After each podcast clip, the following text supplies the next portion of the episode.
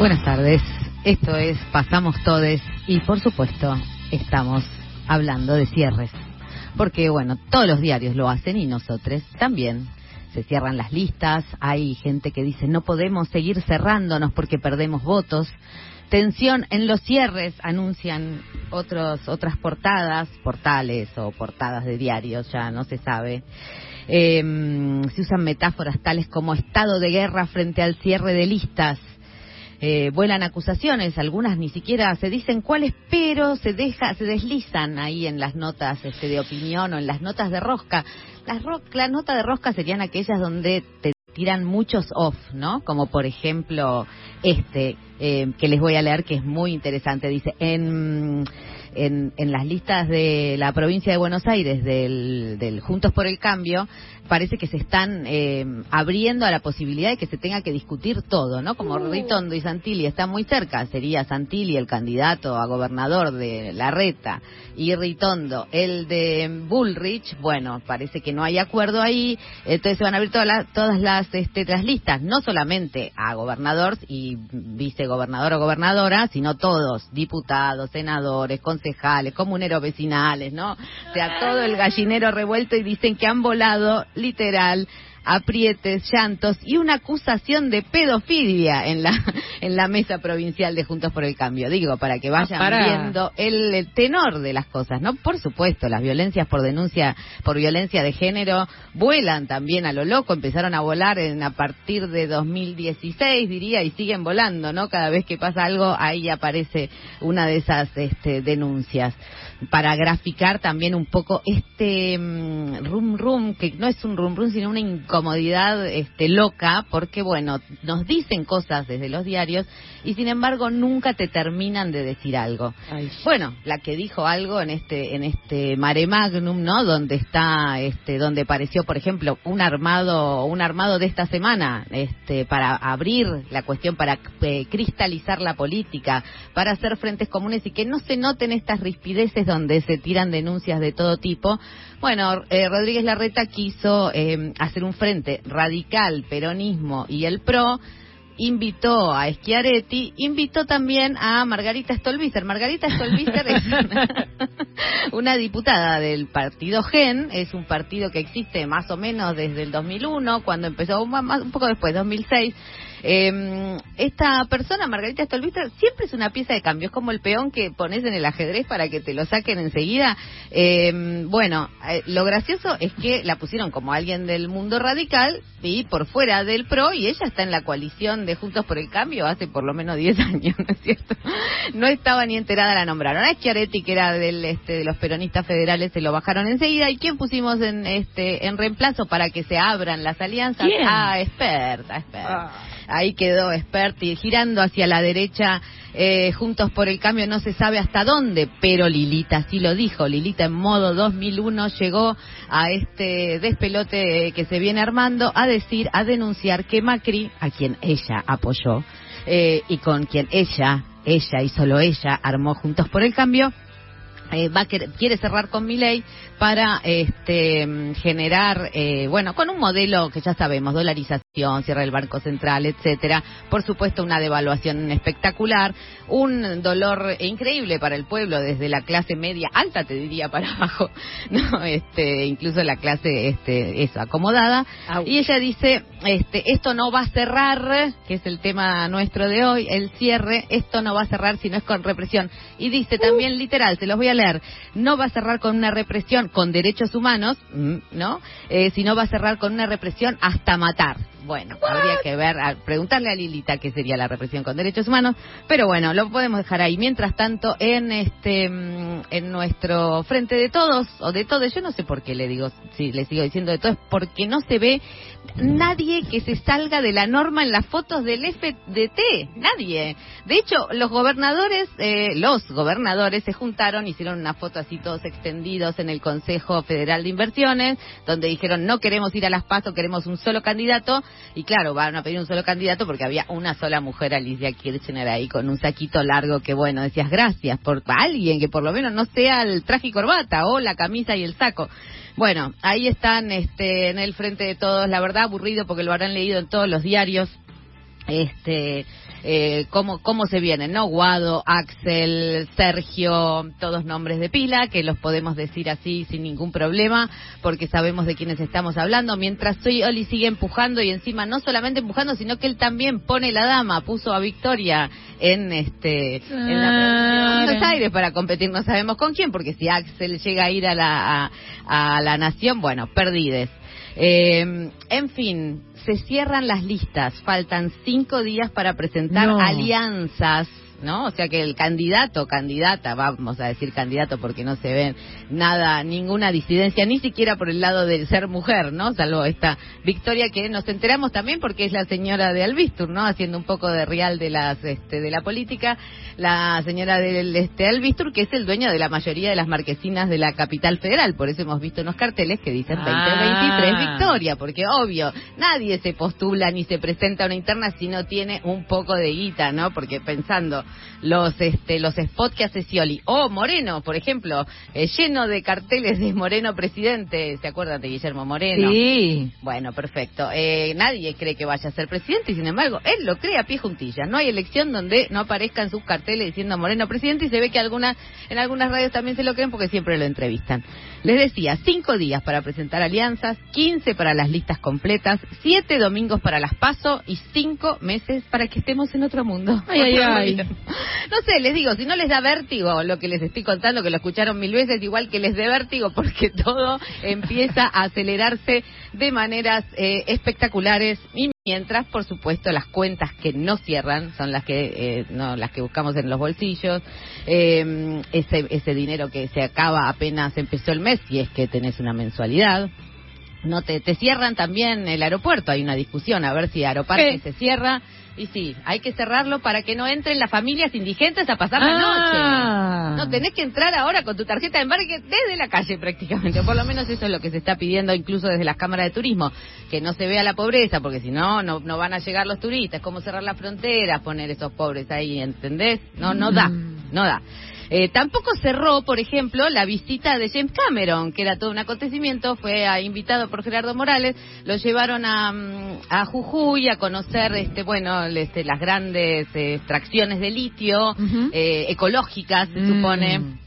Bueno, James Cameron llegó a su hotel en Buenos Aires y le cayó doña Verónica Chávez de la comunidad Santuario Tres Pozos Bien. a decirle, mire, eso que usted vio y que le dijeron que era por aereación, no sé cómo será, pero ahí vivimos esta comunidad, esta comunidad, esta comunidad, este, y, y nos la estamos pasando muy mal porque nos están corriendo nuestros territorios, este, estamos perdiendo nuestras formas de vida, bueno, y entonces Cameron le cerró un portazo en la jeta a Gerardo Morales y dije, y dijo, hemos sido engañados, ¿no? Les-. ¿Eh? Terminator ahí todo. Terminator ahí todo, totalmente. Dijo yo, yo, que este, que he creado Avatar, de- hice dos películas de Avatar para pedir por el agua, por el medio ambiente, a mí no me van a engañar. Este, y dijo, y aparte el problema acá, porque vamos a estar este, eh, corriendo a las, a las poblaciones originarias para que todos usen su Tesla, cuando el problema no es el transporte, sino que se coma carne. El 15% de las emisiones de gases tóxicos son culpa de la ganadería, y yo me pregunto... Lo dijo, acá en Argentina. Sí, lo dijo acá en la Argentina, pero yo también me pregunto qué habrá pensado doña Verónica Chávez, que vive en el altiplano y donde la mayor y este el, alimento más a la mano son los cabritos, ¿verdad? O sea que na- nada cierra del todo. Está bien decir que no hay que comer carne, pero, pero qué sé yo. Volvamos a las listas. ¿Dónde y cómo, me pregunto, gravitarán, bueno, como decíamos antes, las mujeres, las personas LGBTIQ, las, este, los movimientos sociales, compañeras indígenas? ¿Existirá algún afrodescendiente, alguna afrodescendiente en alguna lista? Eh, qué sé yo, cómo la masculinización de la política ya nadie se lo pregunta. Y sin embargo, habría que hacerse una pregunta porque sabemos que eh, las derechas, que son las que van creciendo y las que más nos preocupan, tienen un altísimo caudal de votos masculinos, ¿no? Sobre todo de, de pibes jóvenes, pero también de quienes sienten esa nostalgia por este por una virilidad activa, puesta en valor de los machos que proveían, protegían y etcétera.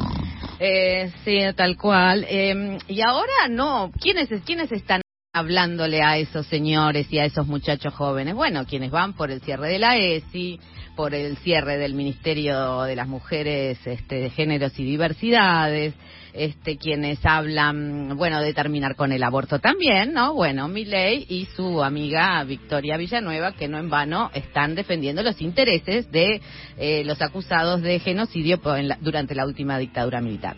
Bueno, en fin, eh, sí, ya, ya, ya cierro. ya cierro en cualquier momento. Eh, porque más allá de todo esto que nos va a tener agitades eh, y que nos tiene agitades y con las noticias repitiéndose, cuando decimos cierre, ¿qué nos imaginamos además del cierre relámpago? Eh, la clausura de una etapa, se usa cierre para decir hay que cerrar un duelo, hay que cerrar una relación, redondear una idea también es cerrarla y poder ofrecerla, eh, o meterse para adentro de la propia burbuja, sea la burbuja del amor o la burbuja del desamor, pero estar ahí con tus cosas, tus olores adentro de la camita, que es domingo, qué lindo. Eh, qué sé yo, cerrarse también es negarse a otras experiencias, a abismarse en cosas que no sabemos ni siquiera que no nos que si, nos gustan o no nos gustan porque si no nos abrimos nunca nunca nos enteraremos. Eh, se cierran las heridas como si eso fuera posible en lugar de ver las cicatrices que a veces cuyos bordes nos permiten acordarnos de cómo se produjeron esas heridas no en vez de cerrarlas y no verlas más. Y cerrar también es una ilusión no esa ilusión de ponerse a salvo de que no nos duela nada de que se pueda cerrar las las puertas y las ventanas para eh, bueno, para no ver, para que no nos duela todo esto que hemos este, estado eh, poniendo en común, para que no nos dé frío en el invierno. Y son ideas muy locas, ¿no? Las de cerrarse, eh, de la, idea, la ilusión de poder cerrarte a las noticias, a la pobreza que se ve, a la que se siente, al frío, a, la inseguridad, ¿no? Que es esto lo que siempre está, ¿no? Cerrar este, con doble candado, poner cámaras, ¿no? Es, es difícil cerrar porque estamos permanentemente expuestas y expuestos a, a que nos rastreen, ¿no? A que nos rastreen, que se sepan nuestros gustos y no solamente eso, porque decíamos, y cerrarse, cerrarse a nuevas experiencias, eh, ¿cómo haces para o cerrarse a lo que se supone que no querés. ¿Cómo haces para saber en este momento del mundo qué es lo que querés y no, que, no querés? Cuando Google, Amazon, Facebook, Apple y Microsoft, que son las empresas que controlan los datos a nivel mundial, a partir de que vos te levantás y prendes el teléfono, empiezan a rastrear un montón de cosas que haces, pero que además empiezan a estar modeladas desde antes, porque un día buscaste un sillón y después, aunque no querías el sillón, te van a seguir ofreciendo sillones y en un momento te van a empezar a gustar, ¿no? O, y así, esto con los trayectos que haces en Google Maps y etcétera, etcétera. Por eso, para cerrar este largo editorial de una buena vez, les quiero leer un fragmentito de un libro que se llama El libro de las larvas, cómo nos convertimos en nuestras propias presas, cómo no podemos cerrarnos ante ese rastreo de datos eh, que nos modelan, no solo modelan, eh, no solo buscan lo que nos gusta, sino que modelan nuestros gustos y también nuestras experiencias políticas. Si no, preguntémosle a Trump, que llegó así, ¿no? Con, una, con un tráfico de datos. y dice esto. Al obtener cada vez más datos, sobre los aspectos más íntimos de nuestro subconsciente, estas empresas que antes mencioné, además de extraer y sustraer información preciosa, implantan ideas y afectos extraños. Los micrófonos y las cámaras de nuestros teléfonos captan sin descanso nuestras conversaciones o nuestros movimientos para reinyectar con mayor eficacia frases e imágenes precisas en nuestra sección de noticias olvidamos que nosotros mismos somos objeto de una vigilancia y una evaluación constantes, sin darnos por enterades. Como las ratas en los laboratorios, nos retorcemos cuando recibimos una notificación sin darnos cuenta de que somos conejillos de indias que consienten su propia domesticación.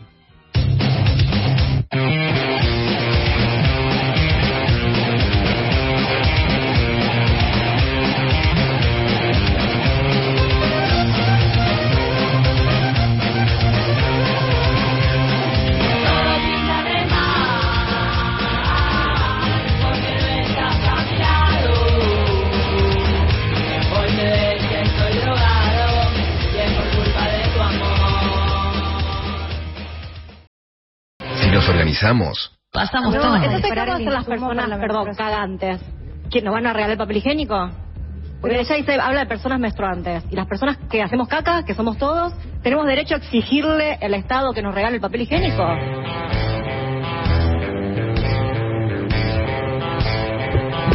Sí. Sí, sí. Obvio. Hablando de cosas que... a soñar con limpiarnos el culo con algo que no sea papel también. ¿Por qué no? Se olvidó de cuestionar que la entrega gratuita de preservativos, ¿no? Y no, y no es para todos, no es para eh, no es para todas los preservativos, es para que se lo pongan los varones. Bueno, también nos protege a quienes tienen relaciones.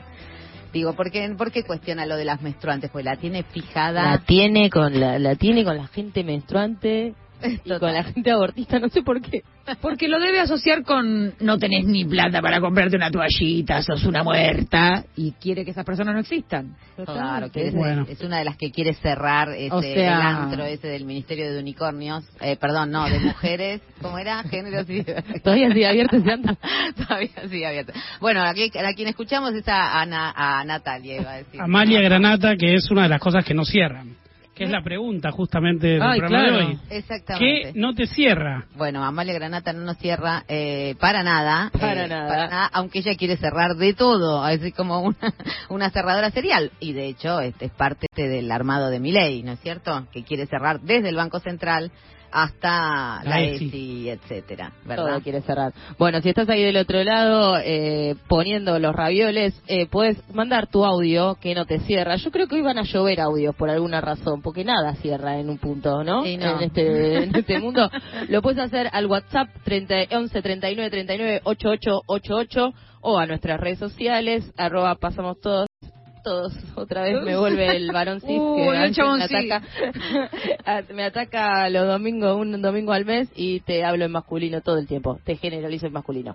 Lo puedes hacer a nuestra red social que es arroba pasamos todes en Twitter y en Instagram. Perfecto, muy bien. Entonces, ¿qué no te cierra? Eh, ¿Qué no te cierra? A mí en este momento no me está cerrando la puerta de la cocina. Ay, qué Algo pasó, se hinchó la madera, no sabemos qué pasó y no está cerrando la puerta de la cocina. Parece un tema menor, pero es preocupante. Porque la cocina da al balcón. La calefacción. el balcón se filtra la, ca. la- la- la- El chiflete que se filtra. Entonces es un problema. Es un problemón. Peor es que no te cierre la puerta de la heladera, te quiero decir. Uf, Ahí sí, ahí sí, es una es invierno, ¿no? Pero Pero tenés que poner la silla al banco para que te sostenga la puerta. se te congelan las cosas en el Y freezer. que no te cierre la canilla, epa.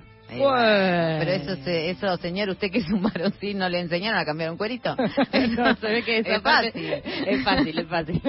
A veces no es el cuerito, ojo, a veces es... Ahora yo tengo una pérdida constante en el inodoro, que hay algo que no cierra y... No, ¿Usted nota, Ana Caro, como yo, Sí. que esta persona tiene una, una fijación en el baño?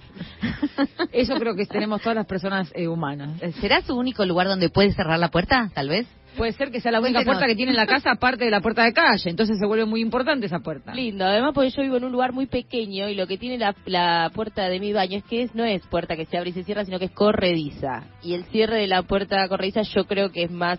Uf, eh, puede ser muy complicado. Sí, sí. Puede ser muy complicado la puerta corrediza porque el 80%, y esta estadística me la estoy sacando del ano, el 80% de las puertas corredizas no corren. Sí, sí.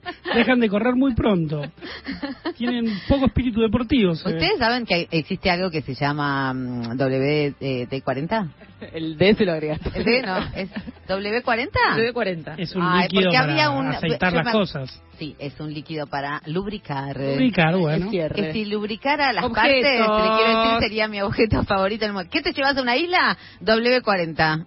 Pero bueno, no, sab- no me lo No lo hagan en su casa, No lo que hagan acaba de proponer. No se Este, lleven a una isla W40, les digo, les recomiendo un cuchillo, una red. Ah, pero cuando se te oxida el cuchillo, ¿qué haces? ¿Eh? Cuando se te acaba el W40. Bueno, está, No, ya está bien, me habré igual- muerto ya. Cada uno va a la isla que le toca. Por ahí te toca la isla bisagra y estás preocupadísimo, además te necesitas. la isla bisagra es este la, es una bisagra, un antes y un después. Una Está la isla una- bisagra, está la isla pliegue. ¿Y usted qué, a quién tiene a su lado? Porque tenemos Tengo- una invitada eh, Tengo especial. una persona que me cierra un montón, que es José Nast, que como otra cosa que a mí me cierra es irme de viaje, y lo voy Claro. a hacer, por, A ella por qué cierra. no. Me cierra también que venga José Nast. Claro, para mantener la puerta entreabierta. Claro. Levantando la patita, la pone a José Naz. Bienvenida, José Naz, a este espacio de Pasamos Todes. Muchas gracias. ¿Qué es lo que no te cierra vos? Ahora lo que no me está cerrando es el cambio del dólar blue eh, con los dos métodos de cambio que tengo de dinero yo. ¿Cómo sería eso? Ah, porque tiene que pasar de dólar a peso chileno. Claro, entonces los extranjeros todos deben saber que nosotros nos movilizamos con dos páginas. Nunca Ah. sabemos, todos triangulamos dinero. Ajá. Sí. Lógico. Uno, no sé si se pueden decir marcas pero- acá. Pero en mis dos páginas hay una diferencia de 5 mil pesos. Eh, alta O diferencia. sea, no se puede ir a Chile con, con sus... este Ah, no, porque usted recibe pesos. ¿Cómo es la cosa? No entiendo por qué Sí, yo. Me parece demasiado para esta se- primera cita, Marta. Perdón, perdón, perdón. ¿Usted la trajo de la calle Florida? Estaba, pa- estaba parada en la Es calle arbolito. Florida. Estaba, yo estoy en una onda muy New Age. Y esta persona estaba parada y me decía, cambio, cambio. Y yo quiero un cambio. No en el sentido macrista, pero yo quiero un cambio. ¿Querés cerrar una etapa? Y cambiar, cambiemos. No, José trabaja conmigo hace un montón. Es Ah. mi colega favorita. ¡Oh, qué hermoso! Trascendidamente, eh, yo trabajo, eh, de hecho, en una radio allá, muy distinta a esta. Eh, No en qué sentido, no sé por qué se ríe. me río porque me río porque estoy en una radio que es muy pop allá, muy urbana. Entonces, Ah. cuando vi la reunión de pauta dije, qué susto decir cualquiera. Entonces recibo sueldo chileno, sí. Por Bien. eso eh, puedo vivir acá en la Argentina. eh, Bienvenida a dejar tus dólares en Argentina, los estamos necesitando.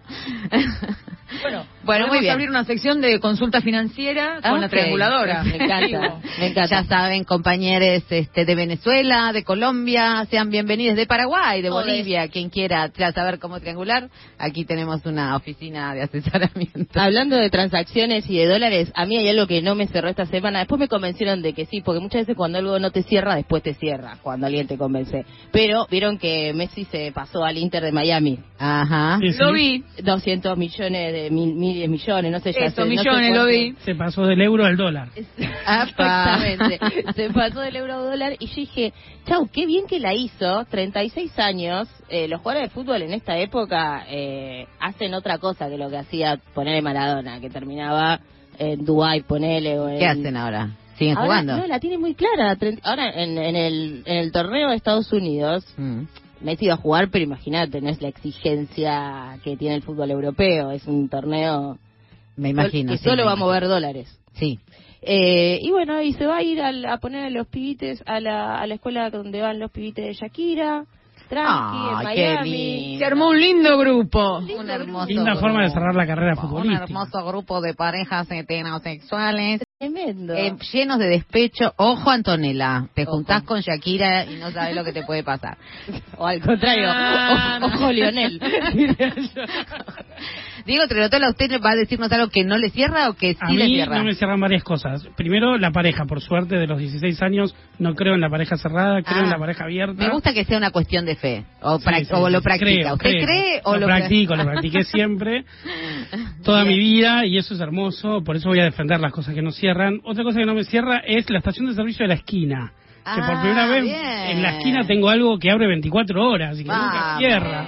Y que es hermoso llegar a cualquier hora, que esté abierto y poder comprar algo y poder sentarme ahí y leer. Es muy lindo. Es un sueño que tenía desde siempre, vivir al lado de un 24 horas abierto. Ojalá que vendan GNC y que también haya alguien ahí que cocine de verdad para los taxistas. y W40, ¿eh?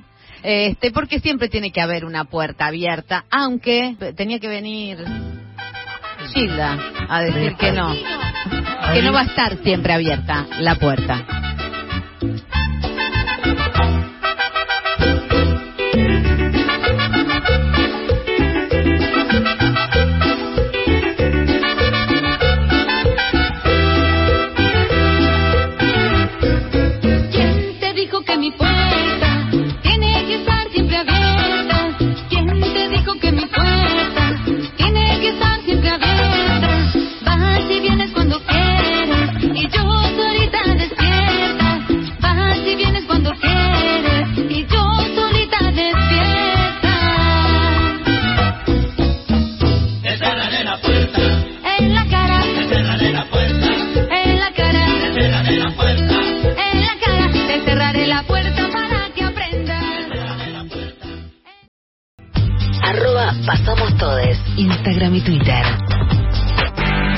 Tiempo áspero existe una conversación abierta.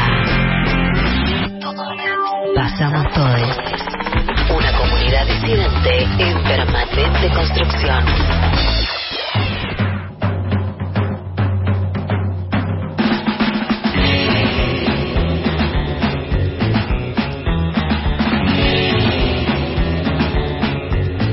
Esto es Pasamos Todes, un programa que hacemos un ratito antes de la hora del corchazo y hoy estamos hablando de cierres.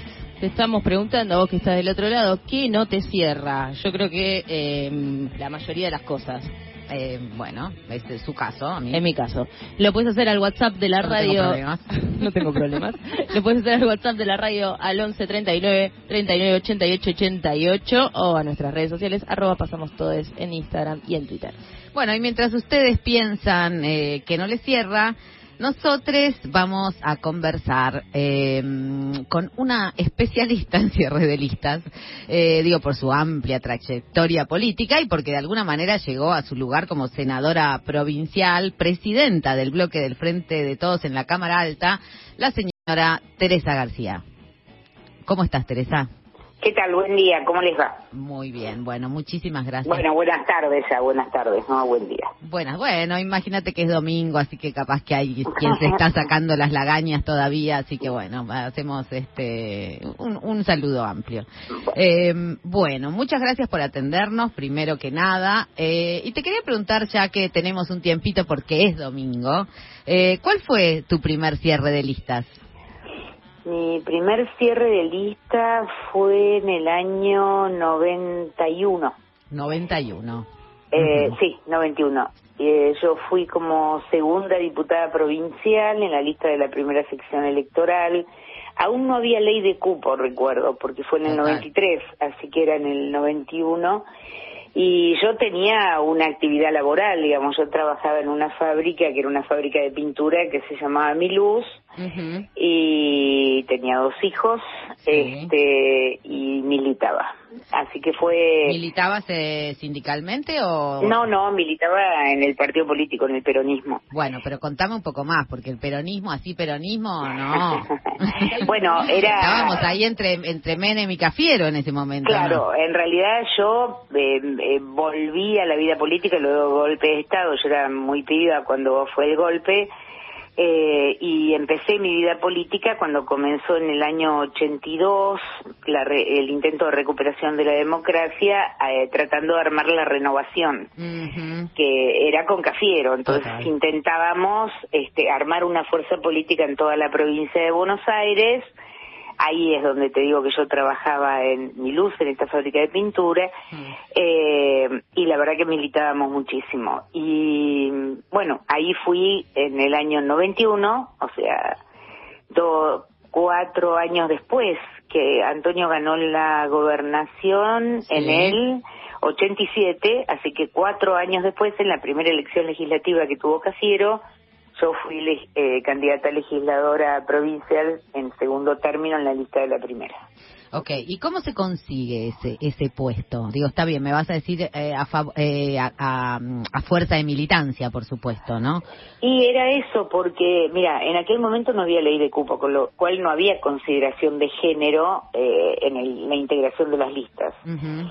A duras penas creo que ingresaba algún sindicalista o alguien de la juventud por aquel por aquel viejo apotegma de los 70 Claro. eh, y era había que el trabajar viejo mucho. apotegma tiene que ver con trabajadores, estudiantes. exactamente Ok. y jóvenes fundamentalmente ¿eh? en la época de los 70 de ahí se respetó o, o se respetaba mínimamente la integración de de trabajadores y de jóvenes, pero todavía no estaba la ley de cupo, con lo cual lo de mujeres siempre se había hecho muy difícil. Claro. Así que para mí fue, además, una doble responsabilidad. Eh, y de verdad que era trabajando enormemente. Nosotros tuvimos que conformar toda la todo el armado de la renovación eh, en la primera sección electoral, así que trabajábamos mucho, eran 24 distritos en Y- que había que tener trabajo territorial, ¿no? Claro, cuando se habla de armado, porque esto es lo que también se escucha mucho ahora, por ejemplo, no en relación a partidos emergentes como el de Javier Milei, dicen no tiene armado, quiere decir justamente que no tiene para llenar las listas, ¿no es cierto? No, el armado tiene que ver con cómo uno consagra el territorio.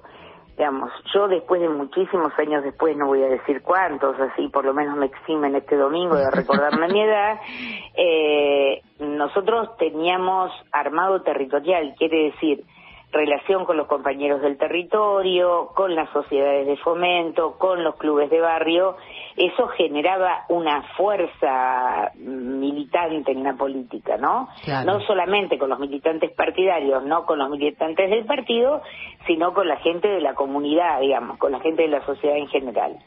Eh, en aquel momento era muy fuerte tener o no tener trabajo territorial, muy fuerte. ¿Y en este momento no es tan fuerte? En este momento parece que el paso de los años ha hecho que la política se consagre a partir de postulados más que nada de, de- de la dirigencia en los medios de comunicación. Claro. Han tomado un valor los medios de comunicación que en aquel momento no tenían. Digamos, en aquel momento no importaba si alguien iba a la tele o no iba a la tele, digamos, el valor lo tenía en su distrito o en su sección. Ahora, este, es un es un condicionante el tema de la eh, del conocimiento público, de la aparición pública, ¿no? Pareciera ser un Y, en- y también en el último, ya bien en el último tiempo aparecen las redes sociales y no solamente las redes sociales, sino Bueno. esta figura de influencer, los videos de Obvio, YouTube. no, no, no, bueno, yo hablo de los medios, estoy hablando de los medios hasta hará cuatro o cinco años.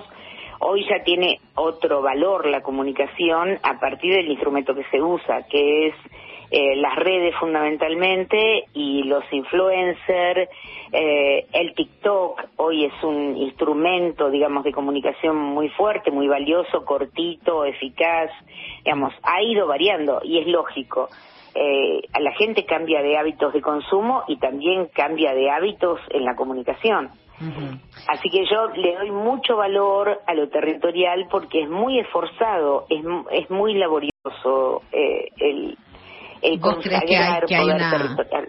Sí. ¿Hay alguna posibilidad de que el territorio dispute eh, espacio contra estos nuevos dispositivos? Tipo, me refiero, digo, no solamente a la televisión, como ya dijimos, sino a, a estas nuevas, porque, no sé, gente como el Presto, por ejemplo, ¿no? Que, le- Sí. que participan de la rosca política. Sí. Eh, Eh, Entonces, Yo, yo creo que mm, innegablemente el territorio tiene un valor y es muy grande.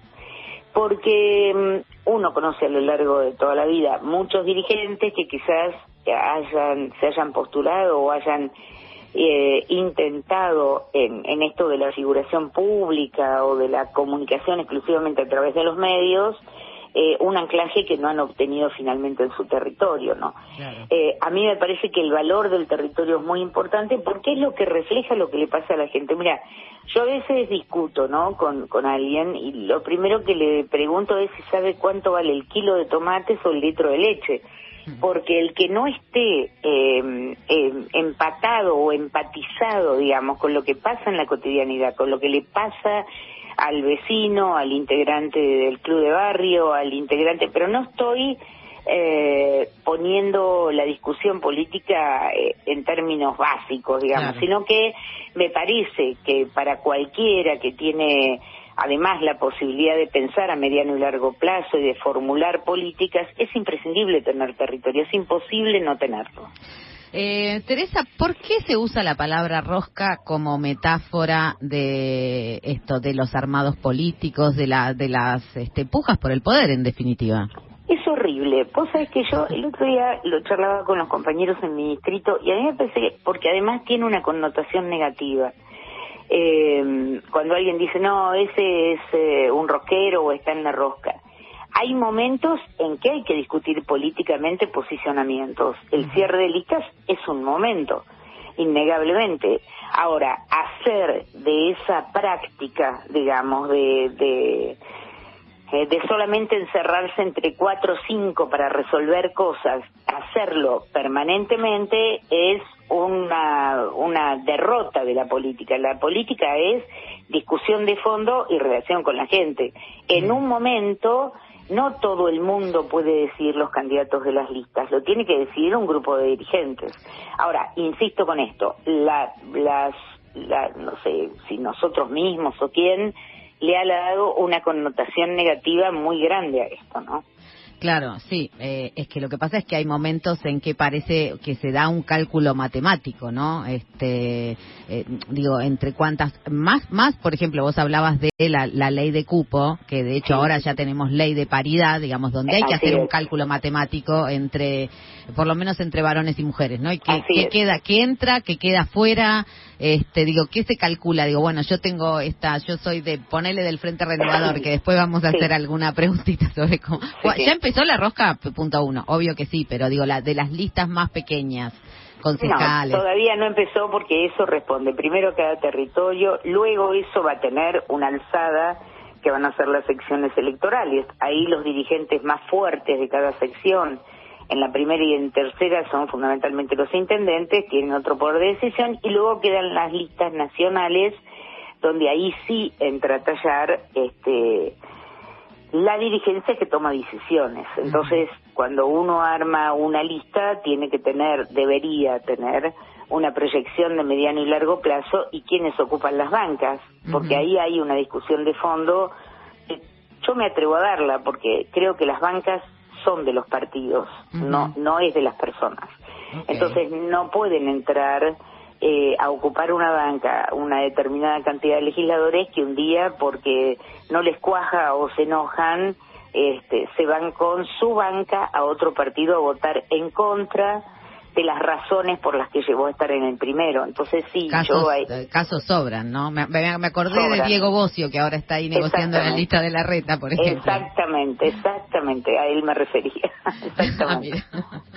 Este, y sin embargo, por ejemplo, líderes sociales, eh, no sé, movimientos indígenas, eh, digo, ¿hay alguna capacidad de meter de que los movimientos sociales, los feminismos incluso, este, empujen nombres en las listas o son Sí, de los partidos políticos? No, no, sí, claro. En tanto, voy a insistir con esto, en tanto representación territorial, porque eh, yo, por ejemplo, conozco acabadamente la labor de Milagro Sala, digamos, ¿no? De lo que significó en Jujuy, lamentablemente en la situación que tiene hoy, este, presa de este, de este, eh, bueno, no voy a hacer ninguna calificación para evitar problemas, pero eh, Pero de un hombre un hombre muy alejado de la democracia. Y Milagros tuvo, eh, la Tupac tuvo mucha representación este, en el momento que ejercía en plenitud eh, el desarrollo en territorio.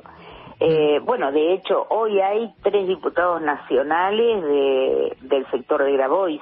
Eh, Claro, son movimientos sociales. El Evita tiene diputados nacionales, los ha tenido desde el 2016, que- eh, perdón, desde el 2013, cinco diputados nacionales. Eh, en, en realidad siempre hay representación de todo aquello que tenga reporte territorial. Claro. Respecto de los feminismos, creo yo que ahí también hay que darse una discusión Mm. porque una cosa son las compañeras que militamos en los partidos políticos y representamos el sentir de ese partido político o el decir de ese partido político y otra cosa son las compañeras que militan en un espacio sectorial Mm. eh, que ¿Sectorial también llamás tie- feminista? No, no, no quería entender nada más. Digo, No, no, digamos que eh, hay compañeras que trabajan en, a ver, eh, en, eh, eh, bueno, que los organiza ahora una, una organización que es los que hacen agricultura familiar, etcétera. El otro día las recibimos en nuestro local.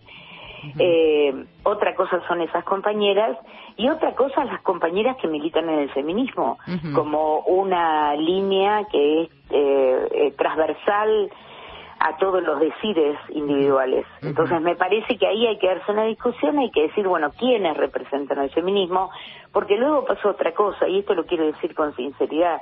Eh, no siempre las mujeres representamos cuando estamos ocupando una banca el sentir del feminismo, las necesidades o los reclamos o, o el ordenamiento y la organización del feminismo. No siempre pasa, y uno lo ha visto, no hace falta que ponga nombres porque ustedes también lo saben. Totalmente. Eh, eh, pero sí me parece que hay que darse una discusión con esto, ¿no? Eh, Teresa, ¿cómo faltan cinco días para que se presenten las este, Alianzas. las alianzas, ¿no? Esa presentación ya tiene que tener candidatos, ¿o no? No. No, solamente las alianzas alianzas. es Entonces faltan se or- 15 días. Decime cómo vamos a llegar porque no damos más. No podemos seguir esperando. Este, Juro queremos que, juro no sé. que estamos todos igual, juro, en serio. Uno Pero ya vos entonces desea- estás afuera de las discusiones, no estás en una sentada con Axel en algún lado viendo si va a ser va a ir a provincia o va a ir a nación. charlamos como todos los, con todos los compañeros, charlamos con los compañeros intendentes de la sección, hemos charlado, he estado con Axel la semana pasada, eh, pero bueno, acá hay una, primero despejar para la audiencia. Dentro del día 14 se tienen que presentar las alianzas, que es como se ordena cada partido político dentro de un frente. Sí. ¿no? Eh, en el caso del Frente de Todos, tiene al Partido Justicialista, Nuevo Encuentro, el Partido para la Victoria, Frente Grande, Frente Renovador. Hasta ahora todo esto, ¿no?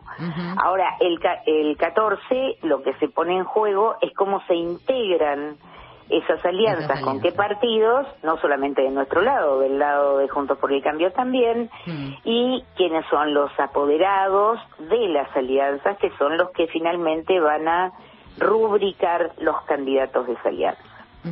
Dentro del 24 Se eh, hay que presentar las listas de candidatos. Sí. Y aquí es donde estamos todos con una angustia infinita, Claro. nada la calma.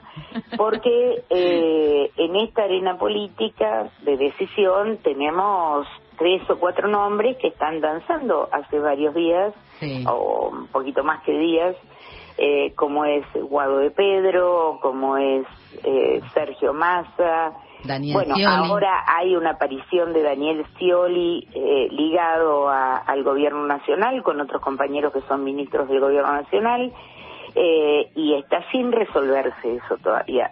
Eh, algunos de nosotros creemos no no lo nombraste Axel en la lista en la lista corta. Porque no, Axel porque se queda en la provincia. No sé, que quiero sacar una definición. No, es que no, no te la voy a poder dar porque, a ver, Axel es un, un compañero que ha, ha trabajado y trabaja hasta hoy, mañana, pasado, tiene programada toda la semana de fortalecer su gestión en la provincia de Buenos Aires. Si uno mira las encuestas, no hay otro dirigente en la provincia que tenga el acompañamiento que hoy tiene Axel, ni siquiera de la oposición. Claro. Ahora, uno es en el peronismo, y esto es como definición, uno es lo que es a la decisión colectiva. A mí, como yo, cuando me dicen, ¿y vos qué te gustaría hacer? Una cosa que no puedo, reina del carnaval de Gualeguaychú. Era el sueño de mi vida, pero no iba a poder. Ay, qué pena. No, que claro. perdimos. Ahora no puedo. Eh, hubiera podido hace 30 años. Eh, Bueno, podemos hacer la de la de las viejas. Yo te sigo. Es así, por favor, porque yo quiero algún día danzar arriba del... Hay, hay un carnaval. contracarnaval que se llama Que se hace, digamos, a la sombra del carnaval oficial y que ahí se puede participar tranquilamente. Ah, hay para todas las edades eh, carrozas. a lo mejor cumplo mi sueño, mira. Eh, pero lo que digo es, a todos nos gustaría hacer tal o cual cosa. Mm. El tema es cómo resuelve el, el colectivo del partido, fundamentalmente, o del frente, esto. Eh, primero, yo asumo la conducción plena de Cristina. eh, y Cristina mm, me parece que aún todavía no, No ha dado su, su parecer. Eh, en todo caso, mm, voy a insistir con esto que digo públicamente. Más allá de los candidatos, a mí lo que me importa es que el peronismo discuta a dónde va. Claro, pero Y parece la- que no hay tiempo, Teresa. No quiero Sí, decir mira, la discusión de la, la discusión de a dónde va es una discusión de cuatro horas, no es un seminario en la Facultad de Filosofía. Es saber qué vamos a hacer con el pago al fondo, qué vamos a hacer con los recursos naturales, qué con la distribución del ingreso, que son las cuestiones básicas, las que afectan a la cotidianidad de la gente. Y esto es una discusión donde hay que ponerse de acuerdo, porque yo estoy segura que no todos tenemos la misma mirada sobre lo que hay que hacer. A mí me parece que al fondo hay que pagarle, pero en otros términos, en otros plazos, con otros intereses. A mí me parece que los recursos naturales tienen que ser objeto de la defensa a ultranza del gobierno nacional. porque el Fondo Monetario tiene puestas las garras sobre el litio, Sí. sobre las, el offshore de Mar del Plata, sobre la hidrovía, sobre la minería. Entonces, a mí me parece que nosotros eso lo tenemos que discutir de fondo para saber quién mejor representa eso. Yo estoy segura que desde nuestro sector, con los primeros compañeros que nombré, en el caso de, de Guado, en el caso de Massa, con el acompañamiento de Cristina o en el caso de Axel, son todos compañeros que tienen claro hacia dónde ir. Este paso que se plantea desde el lado de Scioli, creo yo que tiene que ver quizás con una mirada diferente sobre esta realidad. Si no, no se entiende este, cómo, cómo, con qué sentido armar una paso. Porque Claro. si es para sacarnos el gusto de qué dirigente es mejor que otro dirigente, me parece que hay una saturación sobre la situación que tiene la sociedad inútil. Entonces, A mí me, me genera un poco de resquemor porque digo, esta, vos decís masa con el acompañamiento de Cristina, digamos, y Alberto fue con el acompañamiento de Cristina y acá estamos, ¿no? Ahí como, como no te da, no te da temor a vos ese, esa, Porque- ese acompañamiento. no porque todos aprendemos. Eh, lo bueno de equivocarse es la experiencia que uno adquiere, o lo bueno de no acertar, o lo bueno de que se equivoque el otro y a uno lo deje descalzado, es que uno adquiere experiencia. Y a mí me parece que Cristina durante tres años y medio advirtió en innumerables ocasiones eh, funcionarios que no funcionan, los que no quieran firmar y no les guste este trabajo, búsquense otro. Eh, me parece que lo advirtió muchas veces. Bueno, Bueno. finalmente no pudo ser posible resolverlo eh, y me parece que nos merecemos otra oportunidad. Sobre todo, voy a decir algo, ¿no? Eh, que, que es feo, pero este, cuando uno mira la oposición y ve el espectáculo espantoso que está dando la oposición, porque en el peronismo ya sabemos cómo discutimos, somos ruidosos y lo discutimos a cielo abierto todo. Ahora, la oposición se suponía que venía a cambiar esa realidad que tanto criticaban, ¿no? La de la disputa política. Y hoy la verdad que es una vergüenza. A mí me parece que la sociedad se está dando cuenta de esto. Teresa García, senadora provincial eh, de la provincia de Buenos Aires, por supuesto, presidenta del bloque del Frente de Todos dentro de la Cámara Alta de la provincia de Buenos Aires. Te agradecemos muchísimo esta comunicación y bueno, esperamos que puedas dormir de acá al 24 de junio. ¿Cómo Mira, lo ves eso? estuve- este- yo creo que poder. Acabo de salir 11 días de una neumonía muy brava, así que Mm. espero poder enfrentar estos días que vienen. Este, ¿Se duerme durante el cierre de listas? No se duerme. No se Yo duerme. lo confieso, no se duerme, hay que estar muy atento y además siempre hay que cuidar a los compañeros, porque por más que uno tome determinaciones o se tomen determinaciones sobre el rol que va a cumplir cada uno, este, no nos sobra ningún compañero, así que hay que ser muy o compañera, Y exactamente, lo dije, lo dije. Este, por eso hay que ser muy cuidadoso con, con todos y con todas, porque eh, el camino que se viene después del 12 de diciembre no es un camino sencillo. No es que se corre el telón y dice, listo, nueva realidad, arrancamos de nuevo. No, es un camino muy difícil. Te agradecemos mucho esta comunicación, te mandamos un abrazo y este bueno, se- te, se- te seguimos desde acá de Bueno, Pasamos Todes. Un beso para ustedes.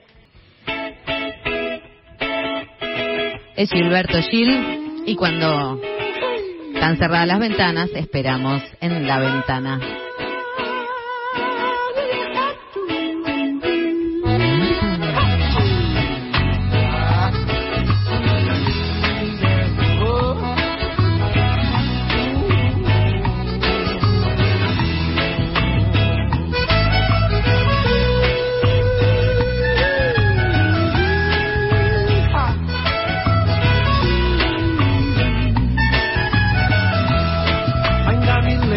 Seu caminhar, seu jeito de olhar, eu me lembro bem. Fico querendo sentir o seu cheiro, é daquele jeito que ela tem. O tempo todo eu fico feito tonto, sempre procurando, mas ela não vem. E esse aperto no fundo do peito. Con todo lo que está pasando, ¿dónde están las feministas? Pasamos todos, así se llama este programa. Sí. Estamos acá en la mesa Diego Trerotola, Eugen Murillo. Nuestra invitada que se va a José quedar Nast. un mes, Jos- José Nast, eh, Ana Carolina y yo quienes habla Marta Dillon y estamos pensando en torno a los cierres eh, y ahora quisiera contarles una linda historia, acompáñenme. Por favor. Atentamente te Porque ustedes que se creyeron que siempre estuvieron ahí, esos cierres que, ¿no? Con que te subís el GEAN, No, por me ejemplo. imagino que antes había un tema con botones, ojales, cintas. Sí, pero no fue por el pantalón, por los pantalones que se inventó el cierre relámpago o eh, éclair, le dicen en francés, zip en inglés, porque Cremallera en español Cremallera en España. español y tenemos una nueva incorporación a nuestro diccionario de lunfardo. En Chile le decimos Marruecos. Cierre, no sé por qué.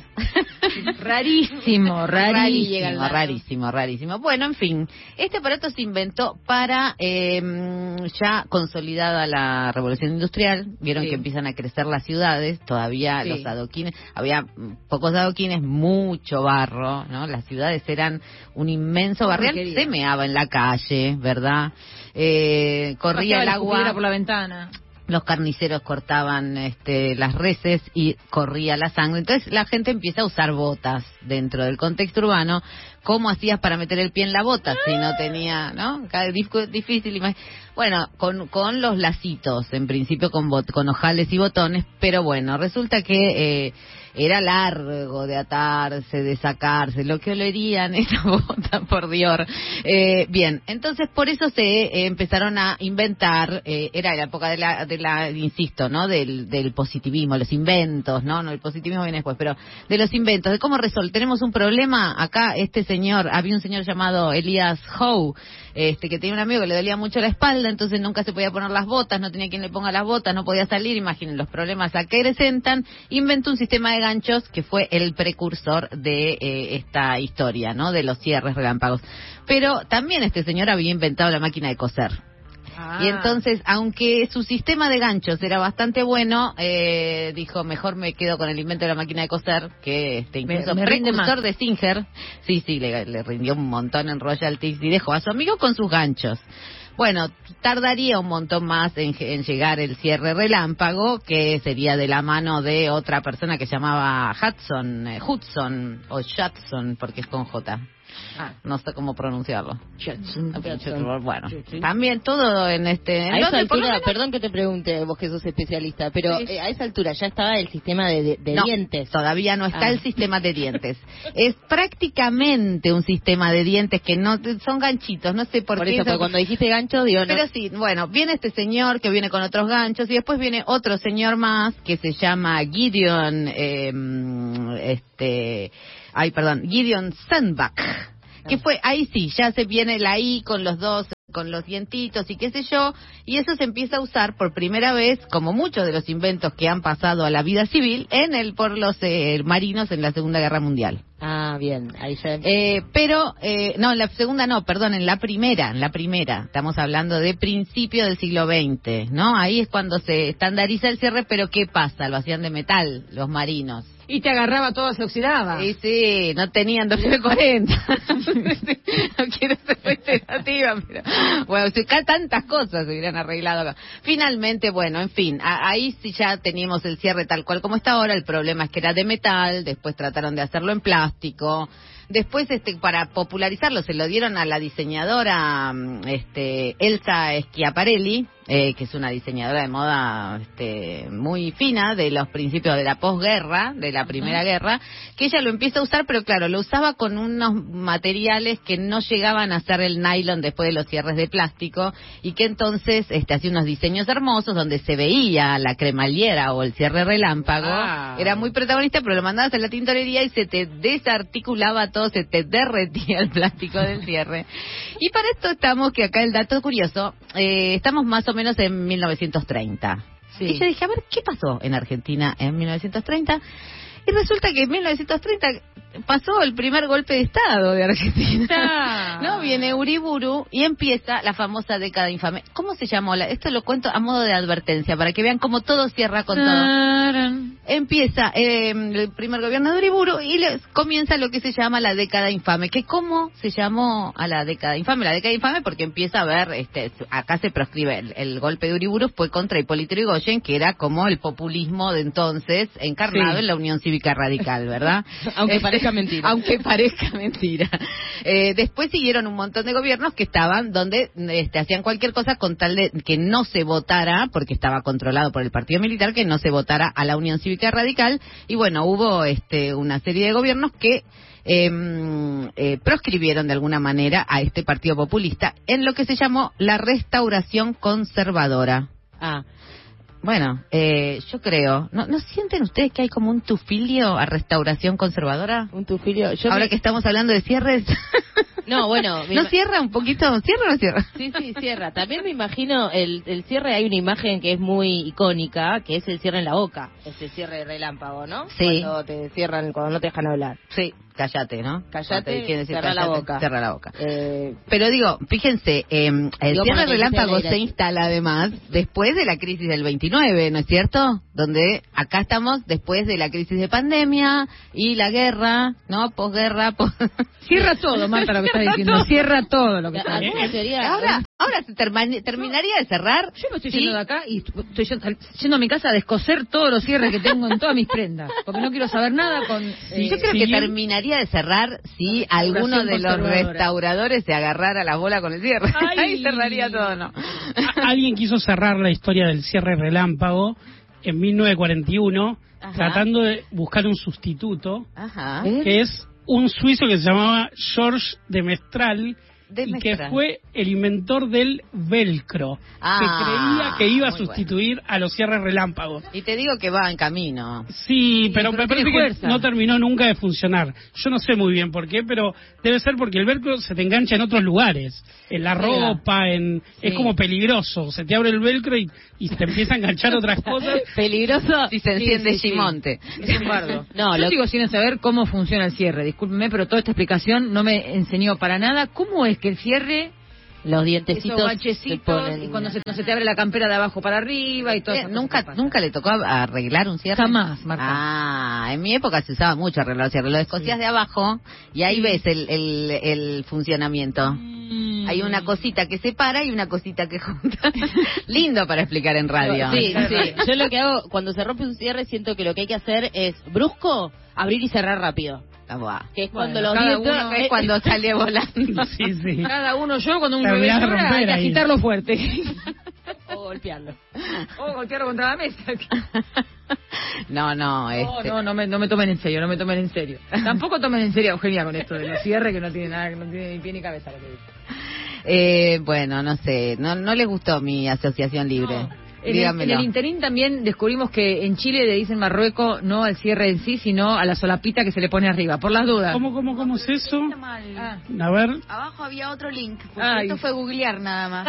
Como que- Efectivamente, en Chile la historia partió porque venía todo de la acepción de marroquí de, de que se le abre, de- tiene un tafilete el pantalón del hombre para que salga el órgano. La- Acá, ajá. Tafilete. Lo que Tafilete. Viste que lo sacamos, palabras que sacamos del internet. Pero abajo había otro link que Ana decidió desestimar que sale origen de Marruecos como cremallera. Y ahí te explican cómo efectivamente en Chile llegó mal doblada la palabra. Ah, que mal doblada. ¿Doblada? Mal doblada, mal subtitulada? Mal Traducida. subtitulada, claro. Perfecto. Vamos a tener cosas de acepciones, ya me di cuenta. Bueno, se abre, Gracias. se cierra una etapa con Ana Carolina, se abre una etapa este, con nuestra Plurinacional. querida- plurinacional. Eh, sí, eh, Chile despertó, dicen, espero que usted venga despierta los domingos. Mientras tanto, cierra Buenas tardes, buenas el tardes, día. acá Leila de Ah, che, no me cierra para nada que la corrijan a Marta porque es WD40. Es muy feo Gracias, corregir al aire y Leila. después te salga mal la corrección. Estaba segura. Porque es WD40, no sé si se puede decir tanto la marca, pero por favor, ¿m? Un besote para Marta y cuídenla. Gracias, Uh, Leila. Gracias, tira. gracias. A ver si, a ver si acá alguien me cuida, ¿eh? Por favor. Eh, ¿Tenemos entonces más mensajes o no? ¿Fue ese mensaje corrector? Bueno, entonces cerramos. Cerramos acá. Cerrar la 4. Eh, esta es Patti Smith, porque cuando se cierra el día, viene la noche. Because the night. me close, try and understand. Desire is hunger, is the fire I breathe. Love is the banquet on which we feed.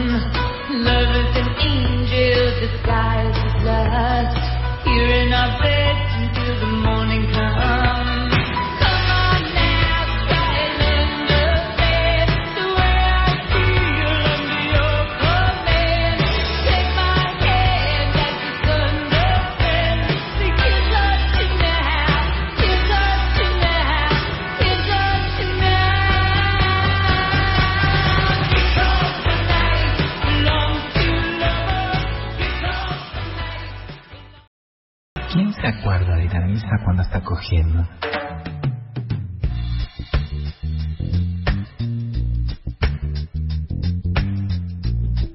Seguimos en Pasamos Todes. Hoy te preguntamos qué no te cierra.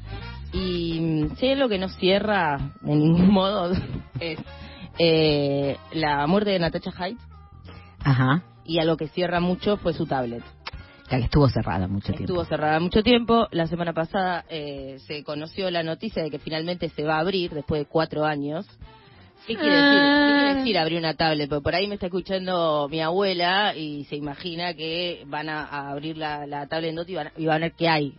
El problema es quién la vaya a abrir, ¿no? Porque, por ejemplo, Totalmente. el teléfono de Brenda Uliarte, Tal ¿quién- cual. el teléfono de, de Montiel, de de Milman. Montiel.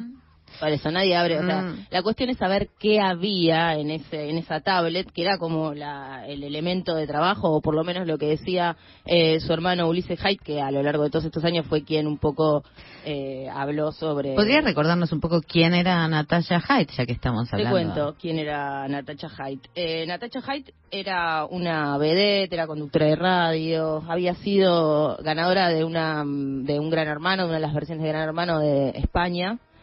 Ah, de España, no Sí, sabía. esa fue como su vida más anterior a cuando llegó acá a Argentina y que eh, en realidad no fue ganadora, fue semifinalista. Ah.